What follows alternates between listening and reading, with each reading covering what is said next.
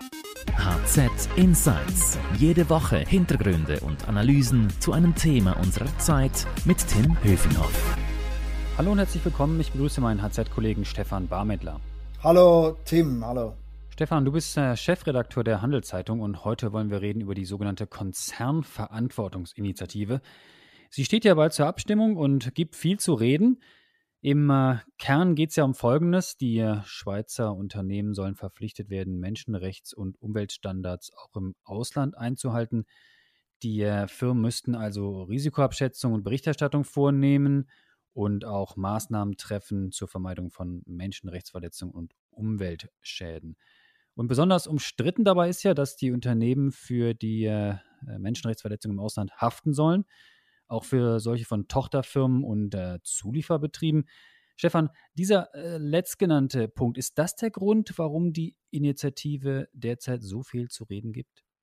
Ich glaube, der Hauptgrund ist der, dass es um ethische Aspekte, um Moral geht, um Menschenrechte und die sind sensibel und da hat natürlich jede und jeder hat da ein eigenes äh, Koordinatensystem und das gibt unglaublich, äh, weckt unglaublich viele Emotionen und gibt natürlich sehr, sehr viel zu reden, weil es da eben auch letztlich um, um Einschätzungen geht, um letztlich auch um Emotionen geht. Und äh, man sieht schon, dass sich speziell die Jungen, die sich sonst weniger für Politik interessieren, aber auch Frauen, die tendenziell auch weniger zur Urne gehen, sich da sehr stark engagieren und sehr stark an diesem Thema halt interessiert sind. Ja, das äh, Thema polarisiert ja auf jeden Fall. Aber mehr Schutz für Mensch und Umwelt, was soll denn daran falsch sein?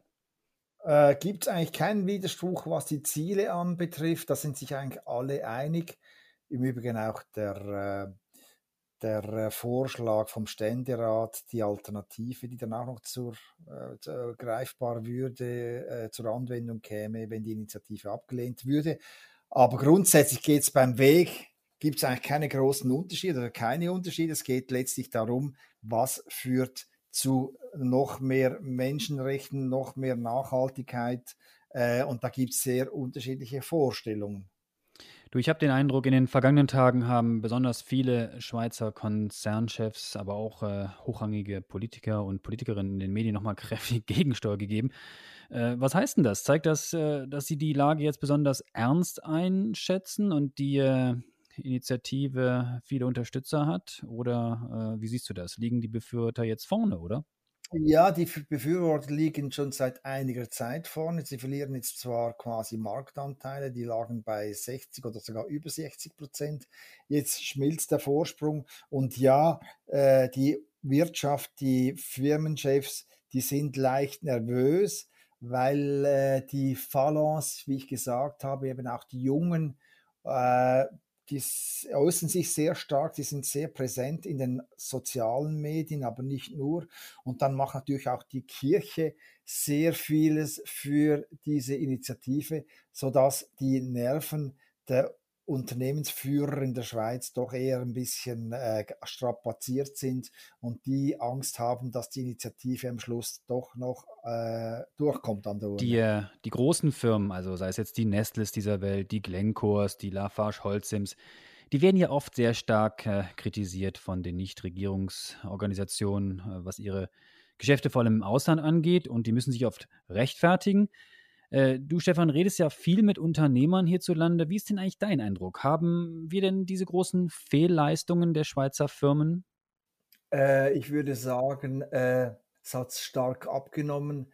Ich würde auch sagen, dass bis vor zehn Jahren das kein riesiges Thema war, Nachhaltigkeit und so weiter. Man hat sich einfach auf den Standpunkt gestellt, solange ich die Gesetze in Brasilien, in irgendwo in Mali einhalte oder in Russland oder sonst wo oder in China, da bin ich fein raus. Und in den letzten zehn Jahren hat im Zuge der Nachhaltigkeitsdebatte, aber auch von Corporate Governance, hat sich das geändert. Heute würde ich sagen, sind die Schweizer Großkonzerne, äh, würde ich sagen, gehören zu den zehn besten Prozent, das ist, würde ich sagen, sind top eigentlich. Man sieht es auch an den Rankings an, die es da gibt. Es gibt ja diverse. Und das sind die Schweizer Großkonzerne. Ich rede jetzt von Roche, von Novartis, von Nestle und so weiter. Die sind immer unter den Top 10. Äh, bei den KMUs, da sieht es ein bisschen anders aus. Die sind zum Teil eher Mittelmaß oder sogar leicht unterdurchschnittlich. Äh, aber grundsätzlich würde ich sagen, der Schweizer Standard ist doch relativ hoch äh, verglichen mit dem Ausland. Aber das heißt natürlich nicht, dass da noch Luft nach oben besteht. Das ist ja ganz klar. Aber man glaube ich, man hat das Thema in den letzten zehn Jahren doch erkannt und arbeitet daran. Was wären denn die Folgen, wenn die Initiative angenommen würde? Äh, ist doch eher ein schwaches Argument. Also wenn die, die Firmen lediglich sagen, unsere Kosten gehen primär nach oben, wenn die Initiative angenommen würde, oder? Gut, das Problem ist ein bisschen, dass die Initiative an diversen Punkten ein bisschen un, wie soll ich sagen, unpräzis formuliert sind und durch das relativ viel äh, Interpretationsspielraum offen hat. Stichwort KMUs, ja, sind jetzt die KMUs betroffen oder nicht? Äh, es gibt Leute, die sagen, die sind gar nicht betroffen, kommen aber in der Initiative gar nicht vor, also werden nicht erwähnt. Ich glaube, die sind betroffen. Äh, aber äh, weniger wahrscheinlich äh, als jetzt die Großkonzerne, weil letztlich die Probleme natürlich in der in Afrika, in Asien, in Lateinamerika liegen und jetzt ein Schreinermeister in, in Küsnacht oder sonst wo äh, irgendwie in Meilen oder in Genf, der hat nicht viel zu befürchten, weil der beliefert ja nur Schweizer Unternehmen, respektive Kunden und hat das Holz in der Regel auch aus Europa. Hingegen, wenn er dann plötzlich äh, Tropenholz hat, dann wird es dann schon ein bisschen heikler. Das heißt, äh, da gibt es eine gewisse Verunsicherung, eine gewisse Rechtsunsicherheit und man weiß nicht so recht, wie scharf das Gesetz am Schluss dann rauskommt oder die, ja, das Gesetz am Schluss rauskommt, wie stark sind, sind die Firmen betroffen. Aber was klar ist, äh, die meisten Firmen, also äh, würde ich sagen knapp 50 Prozent gehen davon aus, dass sie betroffen sind, negativ betroffen sind von dieser Initiative. Und das heißt, dass sie letztlich höhere Kosten haben, äh, höhere Compliance, also die Compliance ausbauen müssen und äh, das Risiko vor, den, vor das Gericht gezerrt zu werden, steigt massiv. Du hast ja mit einem der, der größten Arbeitgeber des Landes, also Nestle, gesprochen. Was sagt denn eigentlich deren Chef, äh, Konzernchef Marc Schneider zur Initiative? Was sind deren Argumente? Was sind die Argumente von, äh, von Nestle? Gut, mein, das eine Stichwort ist sicher die Beweislastumkehr. Also das ganze, der ganze Prozess wird relativ stark äh, verrechtlicht. Man ist, man trifft sich schnell vor Gerichten, wenn was passiert irgendwo in einem Land oder man glaubt, sei etwas passiert. Und die Beweislast liegt dann beim Unternehmen selber. Das heißt, das Unternehmen muss äh, beweisen, dass alles mit rechten Dingen zu, zu und hergegangen ist, dass die Sorgfaltspflicht eingehalten wurden und so weiter. Das macht schon ein bisschen mal problematisch, geht auch über das hinaus, was in Europa sonst äh, diskutiert wird. Und das Zweite ist die Haftungsfrage. Es geht relativ schnell halt auch ums Geld. Und äh, diese beiden Faktoren machen es äh, den Unternehmen ein bisschen schwierig, da, äh, äh, wie soll ich sagen, äh, eine positive Meinung von dieser Initiative zu haben. Wie gesagt, weil man sehr schnell vor Gerichten streiten wird. Und die Folgen davon, glaube ich, äh, wird sein, gerade jetzt im Fall von Nestle, du hast es angesprochen, Marc Schneider befürchtet natürlich, dass die, die Lieferkette sehr stark tangiert ist. Also Nestle bezieht von etwa 300.000 Bauern, Kleinbauern in Westafrika Kakao. Äh, das macht äh, auch Lynch Brüngel, die haben etwa 80.000 äh, Lieferanten, Kleinbauern. Und äh, sie befürchten natürlich, dass man da vielleicht irgendwo im Dschungel dann doch noch ein Kind äh, findet, das äh, Kinderarbeit betreibt, also für, für, für, die, für die Lieferkette von Neste oder von Lynch Brüngli und dass das dann am Schluss äh, vor einem Gericht landet, sei es das in Kirchberg, Kirchberg oder sonst wo. Und das, äh, von dem haben die Angst, weil letztlich die Lieferkette, das muss man schon sehen, lässt sich nicht zu 100 Prozent äh, kontrollieren. Das gilt, gilt im Übrigen auch für eine Metall, Metallfirma, die äh, irgendwo Metall von Afrika bezieht das lässt sich schlicht nicht machen, dass da nicht Schindluderei betrieben wird oder Menschenrechte unter Umständen verletzt werden, weil schlicht die Kontrolle äh, nicht möglich ist. Mit Blick jetzt auf die großen Konzerne, seien es jetzt Zementhersteller oder auch eben andere äh, Hersteller wie, wie Nestle, man kann ja nicht gerade von der Hand weisen, dass es äh, Probleme gab in den vergangenen Jahren im Ausland bezüglich Themen wie Umweltschutz oder Kinderarbeit. Da haben die Befürworter der Initiative ja doch recht gute Argumente auf ihrer Seite, oder?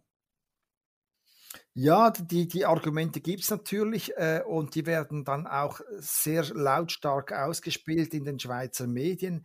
Ich würde also nicht sagen, dass jetzt äh, gar keine Vorkommnisse äh, stattfinden, das wäre sicher falsch. Man muss einfach sehen, dass die, die Firmen zum Teil in, in Hochrisikogebieten tätig sind, also sprich Afrika und so weiter, Kongo. Und das sind natürlich die Vorschriften, aber auch die, die, die, die Bildung der Leute, dass, äh, dass man da gewisse Vorsicht walten lässt, aber auch die Armut sehr hoch zum Teil, dass man da sehr, sehr große Risiken eingeht äh, von Seiten auch der, der, der Leute. Äh, gerade wenn ich an die Minen denke und so weiter, das, das kommt immer wieder vor. Ich glaube, die Schweizer Unternehmen haben kein Interesse daran, dass, dies, dass es diesen Ärger und diese Probleme und diese Zwischenfälle gibt. Die arbeiten dran, aber wie gesagt, wo, wo gearbeitet wird, da gibt es auch ab und zu Pleiten und Pannen.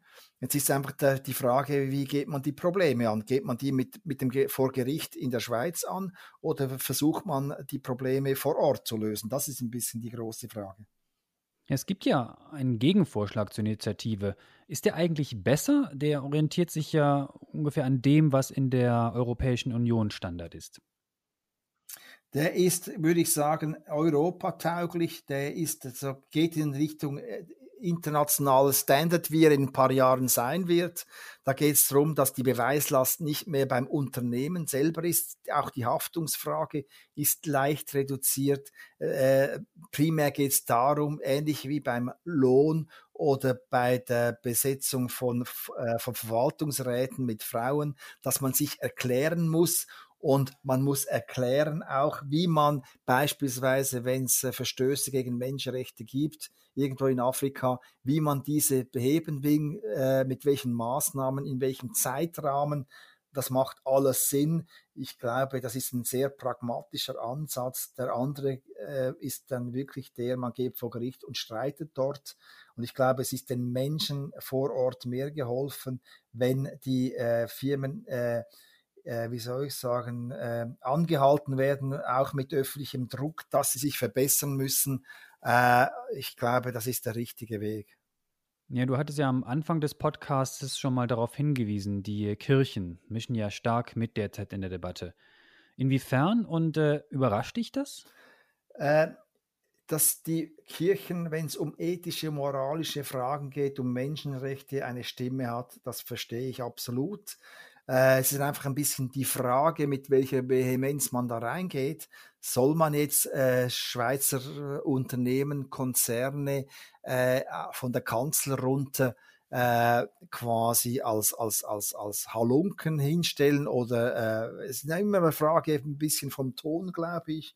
Das Problem ist ein bisschen, dass die Kirche jetzt mit, dieser, mit diesem starken Support für die Initiative äh, einen Spalt äh, in die Kirche in die Kirchengemeinden treibt, da gibt es ja sehr stark große Unterschiede. Man hat unterschiedliche Meinungen und weil sich zum Teil die Kirche oder die Pfarrer, die Pfarrerinnen zum Teil sehr stark aus dem Fenster lehnen, gibt es da große Diskussionen äh, und letztlich droht da schon ein bisschen eine Spaltung, ist man für oder gegen die Initiative und das ist sicher nicht im Interesse der Kirche. Man muss auch sehen, dass die Kirche äh, äh, steuerlich privilegiert ist in der Schweiz und das bedingt auch, dass sie sich ein bisschen zurückhaltet, wenn es um politische Fragen geht. Da sind die Parteien letztlich zuständig.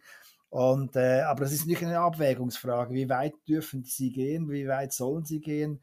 Äh, und da hat jeder, jede hat da unterschiedliche Vorstellungen. Ja, zum Schluss noch. Wird die Initiative angenommen oder abgelehnt? Was meinst du? Äh, ist ganz schwierig zu sagen. Vor, vor vier Wochen hätte ich gesagt, die wird angenommen. Jetzt habe ich das Gefühl, dass es in die andere Richtung läuft. Also ich glaube, es wird sehr, sehr knapp. Könnte mir aber vorstellen, dass sie letztlich am Stände mehr scheitert, weil eher Landgemeinden, äh, also Landkantone, die kleineren Kantone oder Kantone, die stark äh, abhängig sind von Großkonzernen, Bündnerland und so weiter, dass die dann letztlich pragmatisch sind und gegen Initiative äh, sich stellen. Äh, das äh, sieht man auch daran, dass der Kanton Zürich ja auch der, der, der, der Regierungsrat hat sich klar dagegen ausgesprochen. Äh, könnte sein, dass sich am Schluss noch ein gewisser Pragmatismus durchsetzt. Und wie gesagt, ich glaube, das Ständemeer ist eine hohe Hürde für diese Initiative. Du sprichst von Pragmatismus. Pragmatismus auch bei den Firmen? Oder ziehen sie sich dann aus dem Ausland zurück, äh, wenn die Initiative angenommen werden würde? Ich glaube, es äh, besteht ein gewisses Risiko, dass die sich zurückziehen, das gerade was Rohstoffhandelsfirmen anbetrifft. Da gibt es ja auch äh, weil Staaten wie Singapur und so weiter, die versuchen, diese Firmen von der Schweiz wegzulocken nach Asien. Da gibt es sicher eine gewisse, einen gewissen Druck. Ich glaube aber nicht, dass Nestle oder Lafarge Holcim oder Lynch Brüngli, also wie sie alle heißen, den Schweizer Standort aufgeben würden. Ich glaube, sie würden versuchen, zertifizierte Ware einzukaufen, um das Risiko irgendwelchen Zwei-, Drittlieferanten abzutreten. Ich glaube aber, dass das Problem äh, der Leute, der armen Leute in diesen Ländern nicht lösen würde. Ich glaube, äh, der richtige Ansatz wäre, dass man vor Ort ist und versucht, diese Lieferketten wirklich in den Griff zu kriegen und nicht einfach ein, ein Fairness-Label draufknallt. Das ist zum Teil einfach sehr große Augenwischerei. Stefan, wir sind gespannt, wie es ausgeht. Herzlichen Dank dir für deine Insights. Alle Infos und Analysen zum Thema gibt es natürlich ständig aktualisiert auf handelszeitung.ch. Und wenn Ihnen unser Podcast gefallen hat, freuen wir uns, wenn Sie uns abonnieren und weiterempfehlen. Wenn Sie uns loben wollen oder tadeln, ist natürlich auch erlaubt, dann äh, schreiben Sie uns unter podcast.handelszeitung.ch. Danke sagen möchte ich nochmal an unseren äh, Podcast-Produzenten Carlo Ladi. Und ich möchte Werbung machen zum Schluss für die Podcasts meiner Kollegen.